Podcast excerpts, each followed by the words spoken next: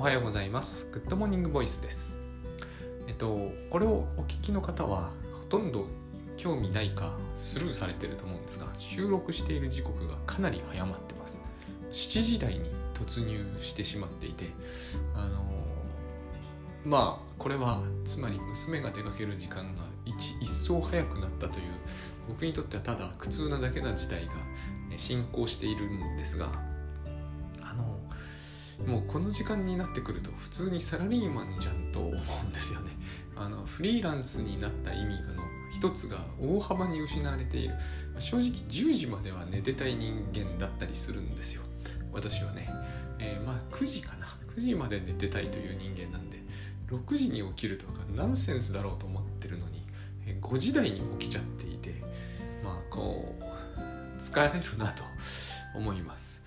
でえっ、ー、と5時台に起きて今もう収録しているとですねもう起きて2時間ぐらい経過しているわけであの起きて2時間でこの時間かよっていう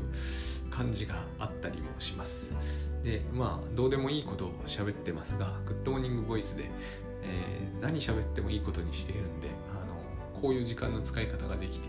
いいかなとで、えーと、今週の土曜日にですね、グッドバイブス勉強会というシーズン3の第4回かなと思いますが、えーと、私とは何かという、えー、テーマで、まあ、確かにトータルで見ると私の話もそういう範疇に当然入るなと。てか最近このテーマは私の中ではかなり、えーと大きくなってきました。あの自己発信言ってますがこれも私とは何かという話ですからね究極的には。えっと、私は私のことを誤解しているというのが、えっと、今のところ自分がお伝えする話の最終的なゴールかなと思うんだけど、えー、私はあの誤解って話もここのところ何回かしてきましたが要は、えー、誤解されたくないというのが一番の、えーと、入り口だと思うんですよ。で誤解したくないが次に来るのかなと思って最後に自分を誤解しているっていうところに行き着くはずだと。この先もありますがここまで行くことでいけるということはですね少なくとも病理じゃないなっていうのが大きいと思うんですよね。自己肯定感をテーマにするけどやっぱり自己肯定感も、えーと、ある時はほぼ問題にならないんですよ。だと思うんですよね。赤ちゃんは自己肯定感なんか問題にしやしない。なぜならば、えー、自己というものはないですからね。えーと、自己肯定感が問題になるのは自己肯定感がない時なんですよ ある時は決まってスルーされてるんですねこの空気みたいなやつってのは全部そうですね。えっ、ー、といわゆるこう内的対象としての母親っていうのも同じで母親イコール自分だと赤ちゃんといえども思ってないかもしれないんだけどでも母親イコール自分だった時代はあるわけですよね。母親の中にいたんだから。でこういう時に母親の存在は全く知られていないんですよ。この辺のことがすごいあのウィニコットがすごく強調した点で、まあ、フロイトはもちろんこのことを言ってたんですけど、まあ、ウィニコットはすごいなんか独特の表現でこのことをすごく言うんですよね。え、ー、と不在としての存在とか、えーと、存在しないなんとかとかそういう言い方をするんだけどどうしてもそうなりますよね主観的に見ると。空気などというのは、えー、私たちも習ったからあることを知ってますけどあることを知らない時があったわけじゃないですか。でもなくなると知ることになるわけですよ。なくなったということだけは。自信とか自己肯定感っていうのは全部そういうようなもんだろうと、えー、思うんで。思うんでどういうことになるかというと私というものを誤解しているっていうのが、えー、一番の眼目かなと。で、えーと、僕らはその何て言うんですかね、えー、一番こう主観的になっている時はつまり主観しかない時はこれが主観だということを最も知らないでいられるんですね。えー、マトリックスみたいな話になってくるということはもうみんなが自分の主観の世界というものを知ってるっていう話であってとってもある意味すでに生きづらくなってるわけです。えーと、自分の主観自分が主観の世界にいるってことに気づいてるってことはですね、えー、嫌なことだと思うんですよ。根本的には。今言ったような理由で、えー、空気がないというのは嫌なことですから当然。死んじゃいますからね。亡くなって初めて気づくようなものに気づいてるってことは、えー、とっても嫌なことなんですよね。気づかずにどっぷり浸ってる時はえーと、一番幸せな時のはずだと思うんですよ。ところが人間の世の中ってややこしくて、えーと、自分主観どっぷりになってる時には大体それを人に指摘されるんですよね。でみんなが嫌だっていうのはこれなんだと思うんですよ。えっ、ー、とあいつはこうめでたいやつだって言われたくないわけですよね。裸の王様だとかなんか特にこう今のような時代に一番恐れられてるのはこういうことででもこういうことが話題になってるっていうのはやっぱりこうある意味幸せなことであのこう電気とか水道とかライフラインがないっていう事態になってくるとそんなことに構ってはいられなくなってくると思うんですよ。あの人の目が気になると言ってる時っていうのは大体その人は少なくともお金には本当の意味で不自由してないんだろうなって私はそういうのをちょっと思うんですけれどもつまり私はそういうことをすごく若い頃気にしてましたからね。今はえ、ー、と年を取ったせいもあってだいぶ気にならなくなったんですけどだいぶ気にならなくなってみると意外と多くの方はこれを気にしているということに気づくんですがやっぱりだいぶ気にならなくなってきている他の大きな理由として自分がお金の心配をすごくするようになったこととも関係があるんですね。えー、親がお金や生活の面倒を見ていてくれているからえ人の目なんぞを気にしていられるんだけど、えーと、本当にこう生活のことをまず第一に考えなきゃなんなくなってくると,、えーと、人の目を気にするっていうのはちょっとした贅沢品っていう感じも、えー、しなくはないです。だからある意味こう思春期の特権だっていうのは分かる気がするんですよ。えーと、それ以前の段階はもう気にしないじゃないですか。結構気にしますけどね子供は。であのそう主観なんですよ。で主観というのは当然主観に決まっているんだけれどもあの一つにはですね、えーと、今言ったような事象であのこれは奪い去られた時に一番苦しみが始まるんですね。つまり自分は客観視できていないと。客観的であると信じられてる時がまあ、一番幸せな時だと思うけれども、まあ、この幸せはでも結構深刻な幸せってやつであの河合駿さんの言葉を使うなら「えー、他の苦しい」ってやつでして赤ちゃんってすっごくあの苦しそうな時多いじゃないですか。あの主観と客観が完全にダブって感じられている時代っていうのは確かに幸福なんでしょうけれどもあの辛いんですよね結局。あのどんなちょっとした苦しみが深刻な苦しみになってしまうからそういう問題があるような気もします。で、えー、僕らにとってはそうじゃなくて僕らにとってはすで、えーに主観イコール客観だなどという時代は幸せな時代はとうに過ぎ去っておりますんで、えーと、自分の主観というものは主観でしかないというところには入ってるわけですよね。多分私は土曜日にこの話をしたいかなと思っています。で主観は客観ではないという感じなんですけれども、えーとこれをメタ認知という人がいらっしゃるんですよ。結構一時流行ったんですね。私はそれは、えーと、違う気がします。あのそういう観点も取れますよね。自分を外から見ているようなイメージを持つ。でもそれは、えーと、この番組では何回か言ってますが、えーと、想像力の産物であって自分が外から自分を見ているという想像しているだけでそれ全然客観じゃないと思うんですよ。他人が私を見るのと私が私を見ている空想をするの違う話で。えー、と多分客観ではないしメタ認知が客観に近づいているっていうのも僕は嘘くさいなという感じが、えーと、どうしてもしちゃうんですよ。知覚するように自分を見てないと思うんです。それはただ想像するように自分を見てるんで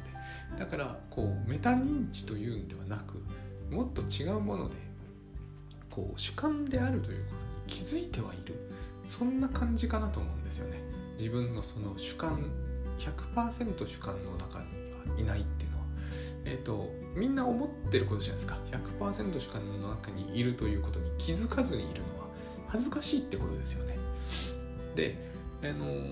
つまりそれは調子に乗ってるとかいい気になってるとか何でもいいんですけれども、えーと、すっかりそれで安心しきっているけど実は危険な状態にいるという事態を避けたいということですよね。あのゆでガエルとかも全部同じこと言ってると思うんですよ。で私はそれは基本どれもこれも余計なものばっかりだと思うので大体聞いていていい感情いい感じは抱かないんですけれどももうしょうがねえなという気もしています。確かに、えー、裸の王様って言われるのは嫌だっていう感覚が自分の中にも発生しちゃったんで発生しちゃった以上、えーと、オセリアフも抱かないというのが一つのこう解になると思うんですけれども、えーとかつて抱いてしまった感触をまだ持ってる以上えーと、完全にこれを払拭しましたってわけにはなかなかいかないんですよね。自分の中では。どっかにそれを知ってる自分がいるわけですよ。で外から見てるとはさすがに思わないんだけども自覚はしちゃったわけですよね。でここで皆さん思うことが同じようなことだと思うんです。あの自覚しないでいる人に対する蔑みと羨みがあると思うんですよ。ここまでは多分僕は現代人は全員に近いぐらい同じだろうとえっ、ー、とあの裸の王様だと人のことを思っていられる人はだいぶまだ幸せなんですよ。多分僕はお互いがそう思って思い合ってるだけだろうと思うんですよね。あのみんなそのことに対して敏感になってる。あの「マトリックス」という映画がそもそも成立するっていうのがそういうことを意味してると思うしえーと、あの映画があんなにヒットしたってことがすでにそうだってことだと思うんですよ。誰もおめでたくなくなってしまったんですよね。これが私たちの時代の一つの何て言うんですかね生きにくさかなと。多分江戸時代だろうと平安時代だろうとこういうことを意識してなかったはずはないんですよ。あの物語読んでるとこういうことはみんな意識してたと思うんだけどさすがにここまでじゃないだろうなと。今はえっ、ー、と一時よりは緩くなってきたのかな。でもこの思春期の悩みみたいなものをほぼ全ての人が抱えるし、えーと、うちの子なんかを見ていてもそうですが今の小学生は頭の良し悪しにかかわらずこの観点が早いですよね。あの一つは僕はこれは写真を撮ることと関係があると思います。あの私たちの時代つまり僕が子供だった時代は写真1枚って高かったんであんにめちゃくちゃ撮れなかったんですよね今はもうスマホでいくらでも撮れるじゃないですかだから幼稚園生が撮るポーズが凝ってるんですよあの客観的にどう見えるかっていうのを意識する年齢が早くなってると思います。もちろんこう SNS のようなものもこれに、えーと、当然、えー、進行させるし仮にこうなんつうんですかねまあ SNS に関してはあの中学行ってからすごいうるさく指導されるようになってきましたけどやっぱりみんながこれを気にするっていう証拠ですよね。こういうものと写真まあつまりこう IT 的なものが進めば進むほどこの方向も進むと思うんですよ。人からどう見られてるというのをみんなが気にすると。これでも話題になってたのはえ、ー、とデビット・リースなんか。他人思考というものを言葉をこう出しましたね。えっ、ー、とあれが社会学に登場したのは1960年ですごくやっぱり当時話題になったんですから、えーと、これを気にするのが今に始まったことであるはずはないんですよね。もう670年ずっとこの状態が進行中ということだと思うんです。で自信がないわけですよ。さっき私が、えーと、主観100%でいるような人に対する、えー、蔑みと羨みと言いましたけれどもそういう視点はすでに、えーとずっとみんなあると思うんですよね。あの前の構造の中で土井武雄さんはすでに、えっと、書いてますね。土井土井さんが書いてたのはその「あいつは少しおめでたい」という言葉には、えそういう願望あの含みがあると当然ありますよね。まあ、裸の王様だってことだけれども逆にでもそれは、えーとめでたいという意味でもあるんですよね。つまりどこかにそのいいなと思ってる部分が少なからずあるんですよ。あの私もそうなりたいっていう雰囲気がどこかにあるわけじゃないですか。ここには上から目線であると同時に、えーと、でもああ生きられたらいいのにっていうそういうこうちょっとしたアンビバレンスがちょっとしたではないのかな。あってでも気に非常にしてしまう自分っていうのがいて、えー、それは何て言うんですかね。その種のめでたい人より自分の方が上なんだけれども得はしていないみたいなそういう雰囲気が感じられる。それがつまり、えーと、私はメタ認知ができるっていうことじゃなく自分のせ自分は主観の世界に生きていることを自覚しているって含みなんだと思うんです。そして、えーと、あいつはそうじゃないっていう意識があるんだと思うんですよ。これが、えーとどの程度あとはここの方向性に進むべきかっていう次のステップに移っていくのかなと。つまりいかにもどれほど自分をこう客観視はできないまでも主観に反主観であるという自覚を強く強く持って、えーと、恥ずかしいこと人に後ろ指を刺されるようなことを極力徹底的に排することがどこまでできているかレースに、えーと、の先頭の方に立ちたいのか、まあ、ある程度のところにいられればそれでいいのかそしてこの自分を客観視はできないにしても、えーと、この言葉何度も使っちゃってますね。えーと、主観の中に生きているという自覚を強く強く持つということによる、えーと、メリットをどうやってこう獲得していくかという話になっている気がするんですね。えーと、この線にライフログとかもあるわけじゃないですか。あれ自分のに関する記録を残すわけですから写真に関してもあるわけじゃないですか。で多分 SNS の発信とかにもあると思うんですよ。え、ー、と人に、えー、恥ずかしいとまず思われる発信はしない。そして、えーとできれば感心される発信をする。つまり「いいね」はつくけれども、えーと、ディスられることはないというコメントに向かっていく。そういうその方向性に自分を持っていきたいっていうことですよ。でそうは言ってもこの恥ずかしくないというのは客観じゃないから結局これは自分が恥ずかしくないって話になりますよね。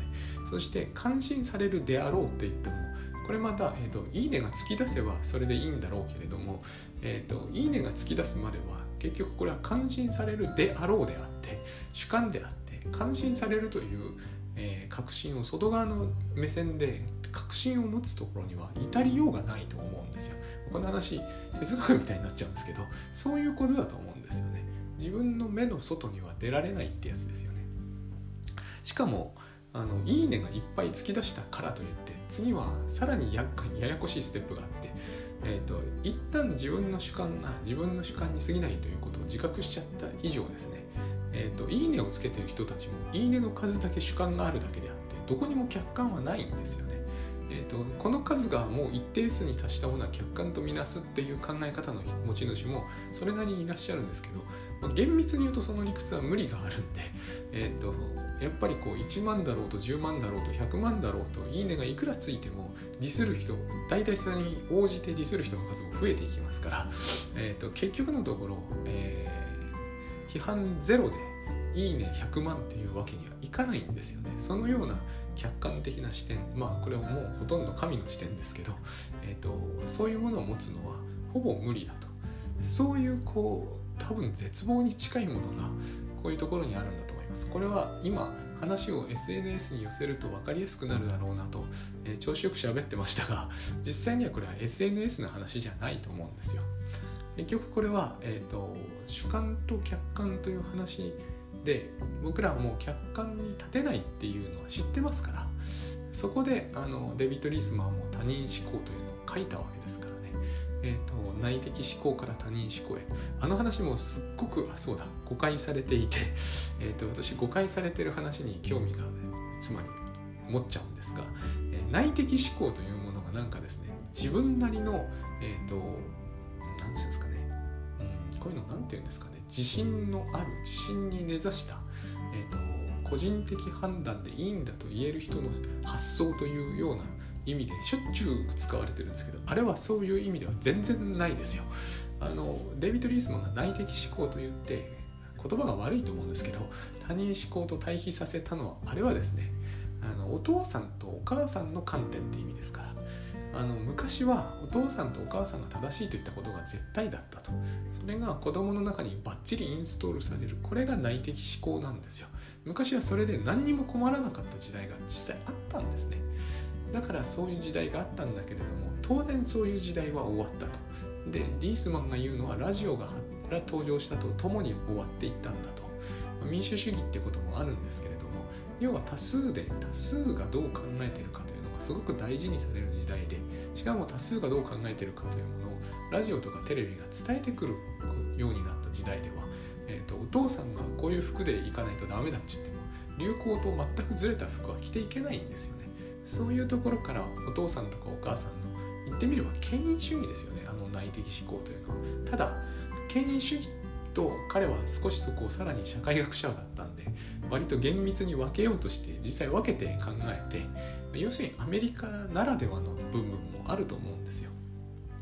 そういうこう内的思考っていうものから他人思考ってものに移っていったというのはもう完全にあの話もやっぱり客観というものを信じられなくなったって話をしてると思うんですね。主観というものになっていくんだけどでも主観100%だととっても不安だとだから他人が実際どう見ているんだろうあの先生とかもそういうことをやり始めたんだって話それが1960年だからやっぱりアメリカって進んでたんだと思うんですけど70年とかですかね、えー、と先生はつまり正しいことを生徒に教えられるだけじゃなくて生徒から人気者になんなきゃいけないと。当然そういうことになりますよね、えーと、他人思考なんだから。他人がどう感じて心地よく感じるかどうかっていうのが、えーと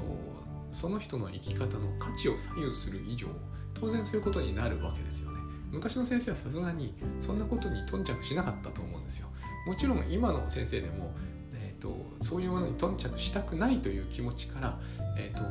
あたかもこう権威主義的に振る舞う人っていると思うんですけど、まあ、リスマはその辺までもう書いてるんですよねあの時代に。それはただ反他人思考であって権威主義でも何でもないっていうわけですよね。それはまあそうだと思うんですよ。つまり人気取りをするのが嫌だっていう気持ちがそうさせるのであってその人の信念がそうさせるのかどうかは疑わしいものだと。まああの彼はすごくこう、えー、めちゃくちゃ真面目な社会学者ですけどあの本はすごく皮肉に満ちた本でもあります。タイトルは「孤独な群衆」ですからね。であのそういう話になってって最後に行き着くところというのは途中の段階としてはですねえっ、ー、とどうやって自分のこの主観性というものを、えー、客観的に認識しようかって話に途中必ず、えなると思うんですね。僕がライフログをつけていたみたいにあるいはこうタスクシュートをつけて記録を取るわけじゃないですか。それは自分の時間の使い方を知るっていうことになるんだけどここに客観っぽいものが出てきますよね。客観じゃないんですけどね。これを主観的に認識するほかないわけだからこれを客観というわけにはいかないと思うけれども、えーと、少なくとも自分の主観性に対する自覚は発生するわけですよ。ほらよく言うじゃないですか。えっ、ー、とそりゃないだろうと。この話もあのえっ、ー、とこの話もやっぱりこう何て言うんですかね。それこそグッドバイブスで、えーと、起こらない話につながっていくと思うんですが、えーと、例えば、えー、つい最近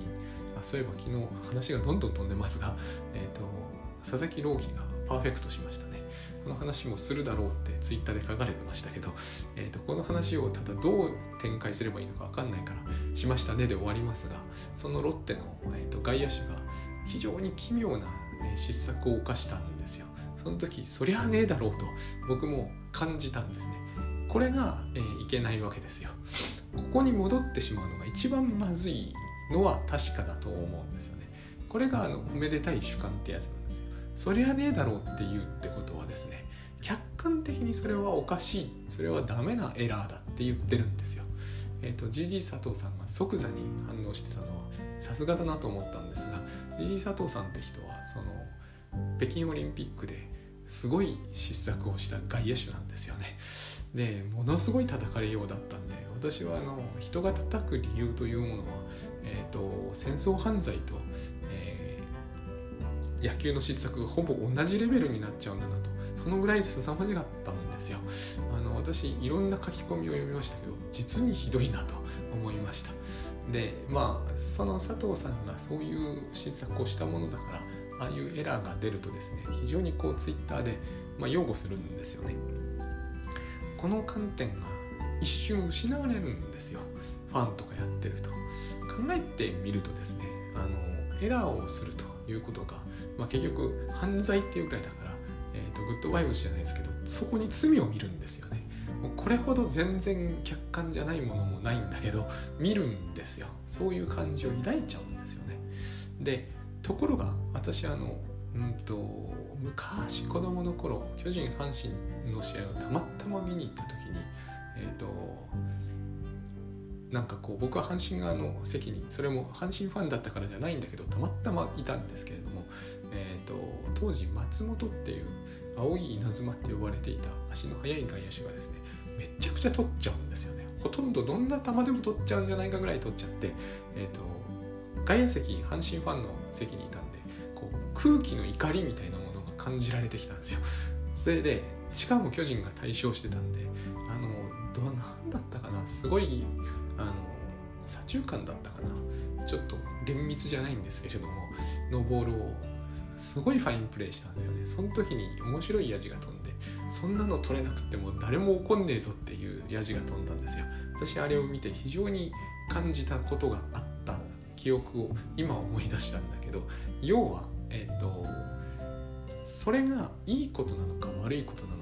やっぱりこんな視点でもこんなに違うってことなんですよね。もう、ま、あのさっき言ったのは失策するのは犯罪的だって話じゃないですか。でもそれはそのチームを応援してるからに決まってるじゃないですか。私はロッテを応援してるからえーと、エラーを見るとそこに罪を見るんだけど、えーと、ファインプレーに犯罪を見る人もいるわけですよ。相手から見れば面白くないですもんね。12対3ぐらいで巨人が勝ってて、えーと、とそんなの取れなくてもいいだろうってのまで取っちゃうのは犯罪的なんですよ。僕はそのこういうこれももちろんどっちも主観であってどっちも客観じゃないんですけど僕らはそういう結局こうものの見方の中に生きているわけだからどっちに主観性を見るとか、えー、どっちに犯罪性を見るとか言っても、えーと、そういうものを見れば見るほど主観の中に閉じ込められていく。つまりあのまあ簡単に言うと僕らは常に世の中を誤解し続けてなきゃいけない生き物だからだからあれなんだと思うんですよね。人に誤解されたくないという権利はないような気がするんですよね。あの客観に立てないのに他人には客観に立ってほしいと。しかもそれは無理だってことは知ってるわけだから、えーと、ここが僕が思うに最後の、うん、最後のゴールじゃないけれどもそこに大体の時間立てるようになれば多分この問題からは、えーと、解き放たれるんじゃないんだろうかって感じがします。えーとまだなおそんな北海道のドームのボールを見失ったぐらいでロッテファンやってるせいでそこに犯罪を罪を見ちゃうんだから犯罪を見ちゃうんですよ本当に一瞬の気持ちの中ではですね見ちゃうんだからもう全然僕はできないんですけれどもつまり、えーと、人を誤解するんですけれどもでもやっぱりこう、えーと、これしかないと思うんですよね。主観というものに気づいてしまった以上は、えーと最終的に行きつけるラインとしてはこのその主観の見え方というものはえっ、ー、と何て言うんですかね愛の対象みたいなものなんですよね、えー、愛しているということがやっぱり憎しみを生むんででこの観点を忘れることさえなければですねえっ、ー、と多分みんな愛しているから結局主観の誤解というものが始まるんだけどその中でも一番まずいのが多分愛しているから憎たらしいってやつでえーと、ラッキューに怒りを覚えるなんてまさにそのまんまなんですが、えーと、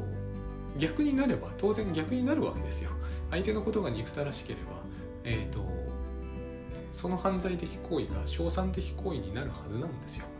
そういう観点さえ見失わなくなればですね、えー、とこの苦しみってものは、えー、となくなるだろうなという感じがします。この苦しみって本当不思議ですもん。だって北京オリンピックで誰がエラーしても野球興味ない人から見ればですねそこに一抹の苦しみもないでしょないでしょう。多分 GG さんが、えーと、落球したって知らない人が方が多いぐらいなんじゃないか野球ファンからすると知らないなんてありえないんですよ。このありえないって言った時が一番私は、えーと